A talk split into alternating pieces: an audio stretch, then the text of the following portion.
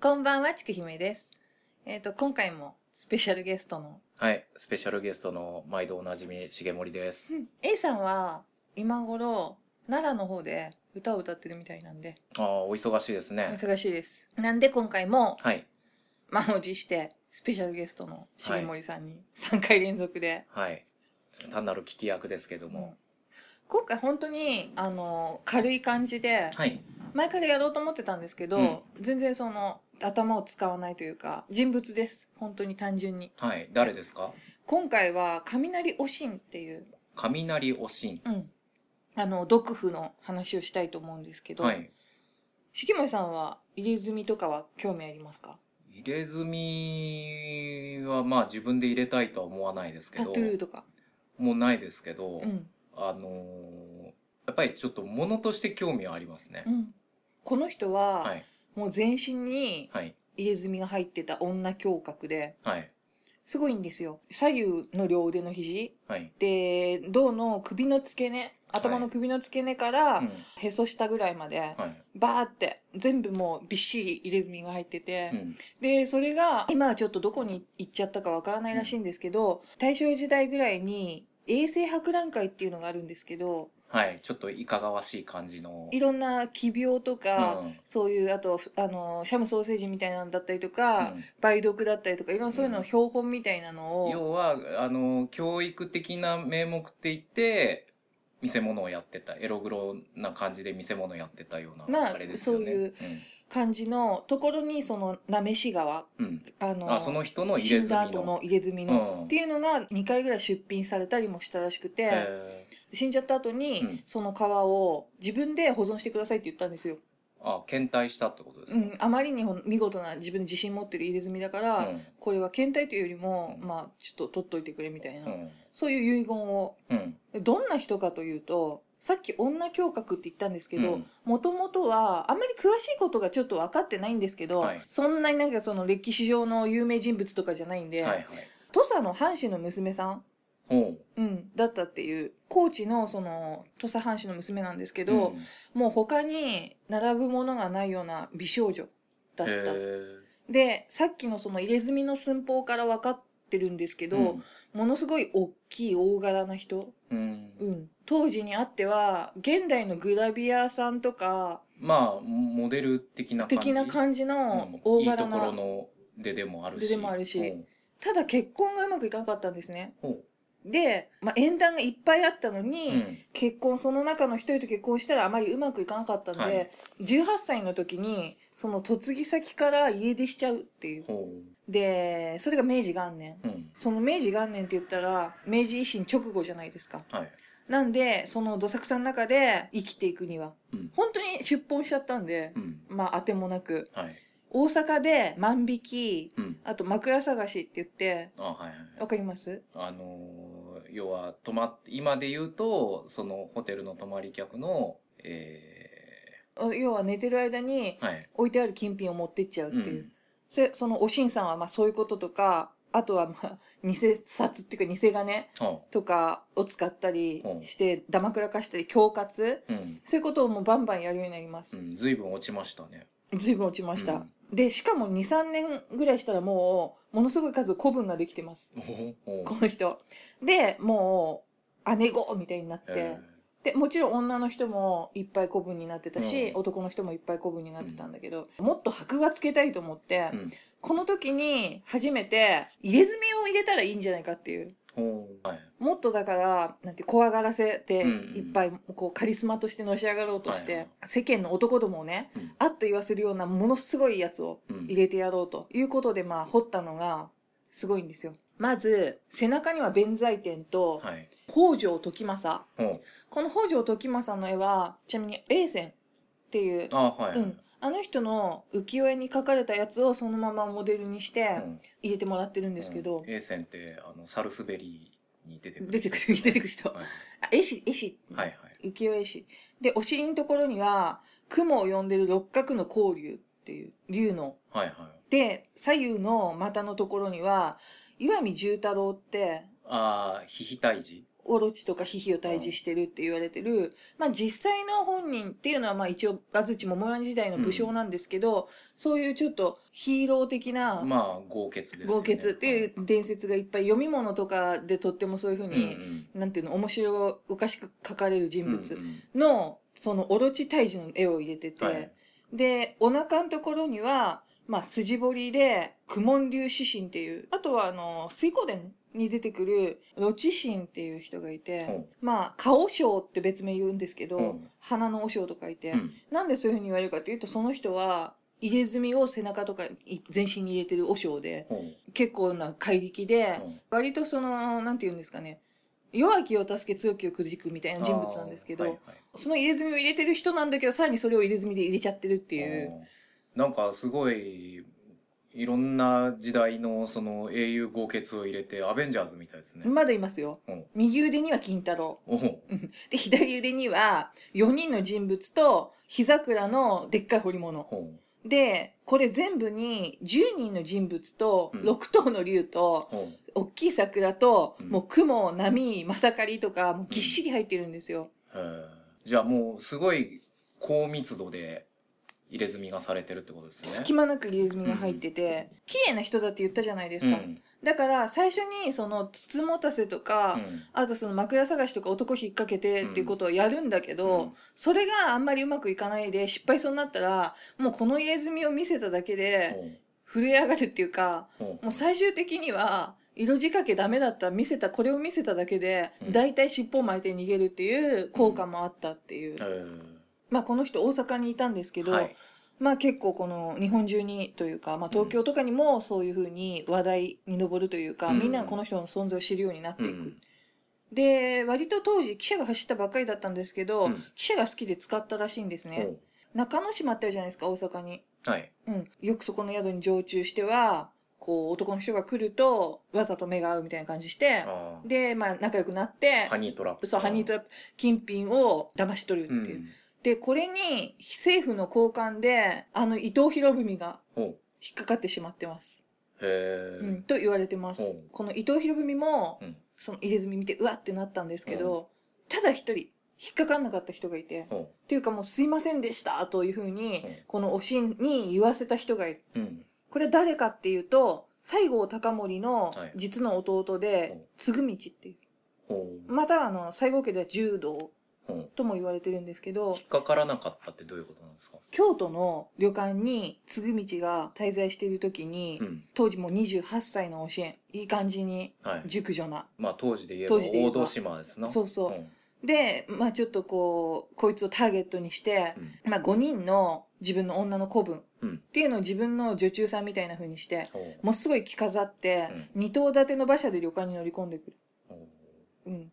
で、この時にこの目をつけられた西郷嗣道っていうのは何をやってたかっていうと、要は、スパイ狩りをやってたんですね。あスパイ狩り。うん。はい。で、幕府側のスパイを狩るっていう仕事をやってて、うんそのためには、ものすごいこう、なんていうの、溶け込んでいかなきゃいけない。姿勢にってこと。そう。ほそれなので、自らに入れ墨をものすごいしてたんです、全身に。う。へ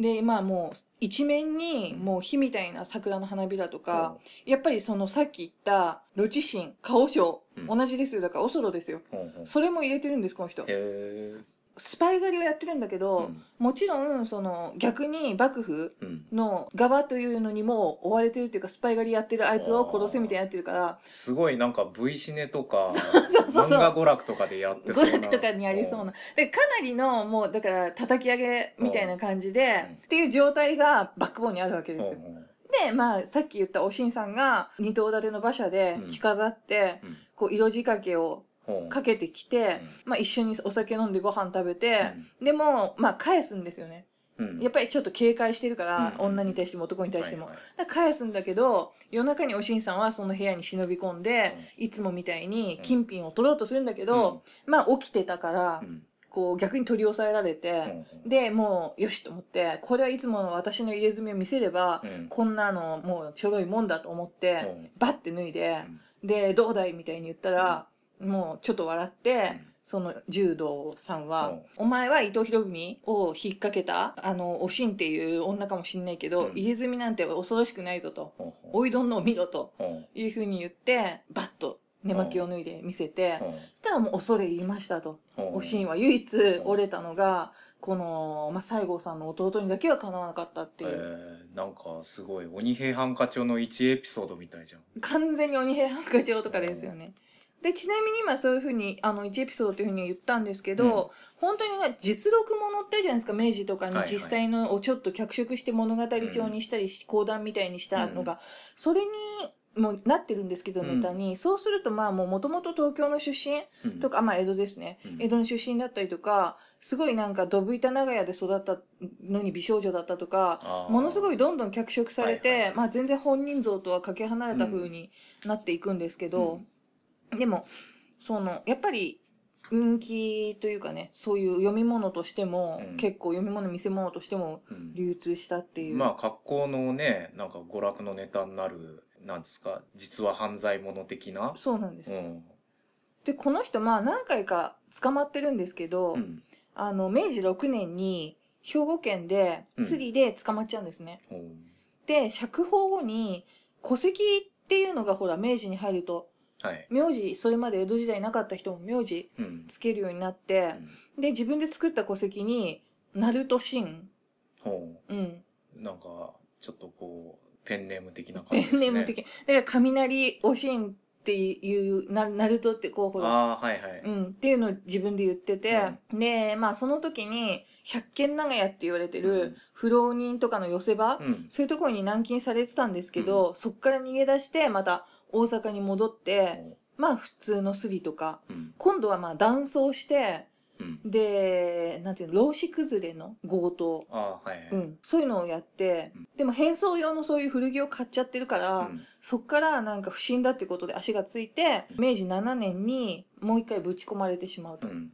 で、そっから明治15年までうん入ってるんですけど、うん結構長い間、うんその、その時は脱獄なんですよ、明治15年は。なんかいちいちドラマチックな人ですね。そう。うんで、この明治15年の脱獄っていうのは、はものすごい結構な事件。その、牢の助手たち20人くらいうん、集めて、みんなで脱獄したっていう。なんかもうそれだけで一本の映画てにかなり、そう武だ士ねですよね、完全に。う。うん映画になってんですよね、でも、確か。へー白黒の頃の。ほそうなんですよ。で、今言った、明治15年の脱獄。ううんこの時に、割と有名な、日本五大毒婦っていうのが、マムシのおばさとか、ほうそういった人たちもうん一緒に出てる、抜けようとしてる。まあ、捕まっちゃうんだけど、ほうなんでその同じ牢に、結構な、後に名前を知られることになる毒婦が一緒に入ってて、ほで、その話ちょっと面白いんで後でするんですけど、おしんが手引きというか、うん牢名主ですよ。一番偉い人ですよ。うんうんその牢の中で。それで脱獄を企てたんうですけど、カリスマ性があるんですね結構でかい。でですね、まあ、結局また捕まっちゃうんですけど、うんで、大阪の監獄にまた入ってて、で、明治22年、あのー、41歳の時に、うん1年後、釈放された1年後にうんうん死んでしまったんですけど、あー病死なんですねそう病死なんですうんで、まあ、その時の、だから遺言でうん、皮を残してくだあさいっていーうことを言っている。はいうん、だからその取った皮っていうのはもうウエットスーツ状に切り取られてるって感じですよねあの、肛門と性器の部分を、なんて言うんですか、丸くグリって、そこだけは切り取って、うんあと絵が入っている部分は全部保存されてる。ほ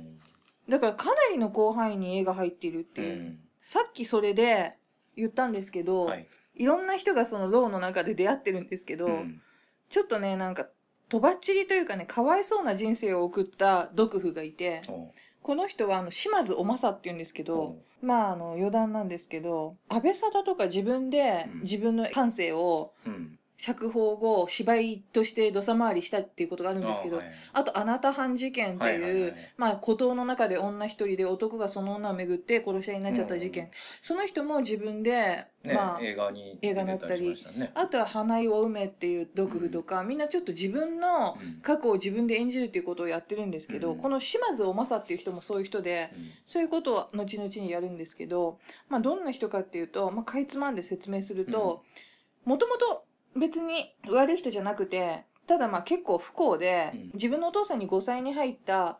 お母さんとうんうまくいかなくて、あんま折り合いが悪くて、でそのお母さんに変なところに嫁がせられそうになって自殺未遂を起こして、で自殺未遂を起こしたところを、まあ、たまたま通りかかった大工の人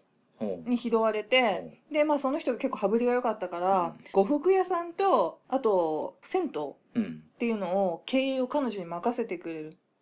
だからまあ、目かけみたいな感じ。っていうことをやってたんだけど、ある日そこに女盗賊が入ってきて、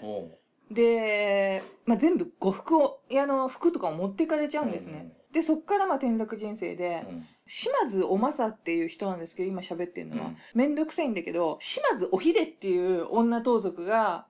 そこに入ってきて、で、まあ、島津っていう、提灯に島津って書いたのを飾ってたことから、同じ島津なんだから私のもんだよみたいなこと言って、持ってっちゃうっていう、すごいとばっちり事件が起こって、ひどい理屈ですひどい理屈で、で、そっから結構借金を返そうとするんだけど、お前んとこ金に困ってたから強盗が入ったとか言って嘘ついたんでしょみたいに言われて、お前が本当は着服してるんだろみたいに言われて、全然風当たりとかも世間のきつくて、で、まあ結構借金苦で、結構転落していったんですけど、神戸で、まあ中井さんの仕事とかをして必死で、お金を返してた時に、ある男と出会うと。で、その男が、ちょっとあんたの中井さん昔やってたよねって、ああ、やってましたね、みたいになって、じゃあちょっと、あの、今日の夜ここに来てくれ、みたいなで、ちょっとその前でか、カバンを預かっといてくれ、みたいな風に言ってきて。そう。で、はぁとか思って、で、まあ、とりあえず、その、い待ち合わせの場所に行くわけですよ。うんカバンを預かったまま。そしたらもう、憲兵というかにう、んしょっぴかれていく彼がいて、うんうんで、カバンを開けてみたら、大金が入ってると。で、多分その預けてるから方面になって、彼は証拠がないから、それで後々聞いたら、まあ自分はそういうなんていうの、紳士強盗うん。だから結構そのインテリ強盗みたいな感じの、そういう男でみたいなことになって、で、まあ、彼女も結構片棒を担いじゃったもんで、で、まあそのお金とか、あとはちょっと盗みを働いたお金とかもあるんですけど、その後に。それで、断層して、めっちゃなんていうの、芸者さんとかを連れて、ちょっと盗作的な遊びをしたりとかしだして、もうバンバンこのお金どうせ見つかったら捕まっちゃうんだから使おうみたいな感じになって、前半すごいだから一生懸命律儀に苦労して人生やった分ちょっと弾けちゃって、で、結果捕まっちゃって、うんで、カバンの男も捕まっちゃって、で、牢に入るんだけど、その時の牢なのし、さっきの雷おしんなんです。で、しかもさっきの自分の店強盗に入った女も、後々同じ牢に入ってくるんですよ。な本当にアベンジャーズほんとやべんじゃん、ミみスたいなジュズみたいな感じで。で、ただみんな結構いい加減にやってる中で、彼女はすごい優秀な模範、模範集模範囚。うんなので、脱獄しようよって、うんみんなしようじゃないかって言った時に、ちょっと私、お腹痛いんで、みたいなうん感じになって、ちょっと物が食べれないですって倒れて、で、医療、なんていうの、そういううん別の部屋みたいなところに入ってて、わざと。で、絶対か、私、片棒担ぐの嫌だし、うん断ったら断ったらリンチされて殺されるかもしれないし、はいはいっていうので、一人だけ脱獄しない。うんで、そのまま、もう模範として出て、まあ出た後は、自分の芝居とかもやるんですけうんどう、ん一回、髪を剃髪して甘になったりとかもしてるくらいの人。またこの人もすごいそうこの人もドラマチックな人ですなまたドラマチックなんですけど、本当に、幕末とか明治初期っうんうて、ん結構な女教覚というか、うんそういうのがバンバン出た時代。うんまあやっぱり今までそれまでの幕藩体制みたいなのが崩れて、うんなんかそのなんつうんですかね隙間といううか、んそういうところであのなんていうんですかねあとやっぱり、うんその江戸時代から変わらずあるのが家の事情に巻き込まれて、なんて人生を決定させられそうになった時うに、んそこから出奔するとか、うんあとはなんか本当に角沸かしとか売り飛ばされちゃってっていうタイプの、で後々人生を持ち崩していくって人もいるんだけど、うんそれが多分江戸時代とかだったらそこまでに行動できる記者とかもないから、もうそうだしやっぱりその制度的にその土地にし縛られてるっていうか、あの諦めなきゃいけない状し況もっとそのなんですかあの相互監視的な仕組みががっちりできてたから、そういうふうにね女の人一人で旅に出れなかったからそうそうそやっぱそういうところとかあるんじゃないですか、うだからこの時期になってくると、うん結構まあだから背景としては一緒なんだけどん貧困とか、うんあと家庭の事情とかっていうのはそこに行動力とかがプラスすることができたからっうんていううん雷おしんの場合はあまりはっきりしてないんですよね。うんそのはっきりしてないというのはその原だから一番最初の原因っていうのが、うんまあだっていろんな縁談の中から精査してまあ選んででもうまくいかなかったみたいな、これは漫画で描いてる人がいてうんへえもう連載終わったと思うんだけどあそ最近なのね5年6年ぐらい前うんちょっとねそれでも検索したけど今出てこなくてうんそれねその作者さんが書いてたのはうん多分ねコミック欄とかうんうんあそういう時代劇系のうん劇画誌みたいなあと娯楽とうかんバンチとかそっちだった気がする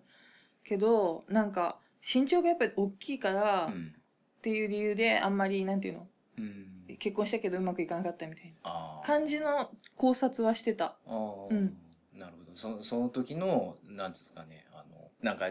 常識というかそういうとこからマイノリティ認定というかね、うんうんなんかだからやっぱりこうね両家の市場で奥向きっていう感じではなかったあーまあ、特にね昔はそういうの強かったですからね。うんだからその漫画本当になんか伊藤博文とかもそうだし、もっと本当に胸郭としてうんガンガン渡り合ったなんかこう冒険といううか、んなんていうの本当にフィクションでうんモデルにはしてるけど面白かったですねう。んうんね伊藤博文も騙されるってあの人すごいドスケベだったらしいから だから片っ端から女に手出してたってね。 騙されるんでしょうねって思いますけどね。うんあの人だってすごいそういうそっちで有名ですよね伊藤博文って。だしねひどい男だったらしいですね。そうなのうん、暴君っていう。ああそういう意味。うんだしなんかあの星新一のお父さんは伊藤博文の施設秘書としてなんかアメリカかなんか一緒に渡ってたらしいですね。あそうなんですか。うんまあ全然関係ない話ですけど、星新一好きですもんね。 ちょっと調べたんでね、はいはい。えー、まあ今回こんな感じで。はいはい。でメールをはい前回あのいただきましたんで、はいちょっとメールの方を読ませていただきたいと思います。えー、78回の感想、はい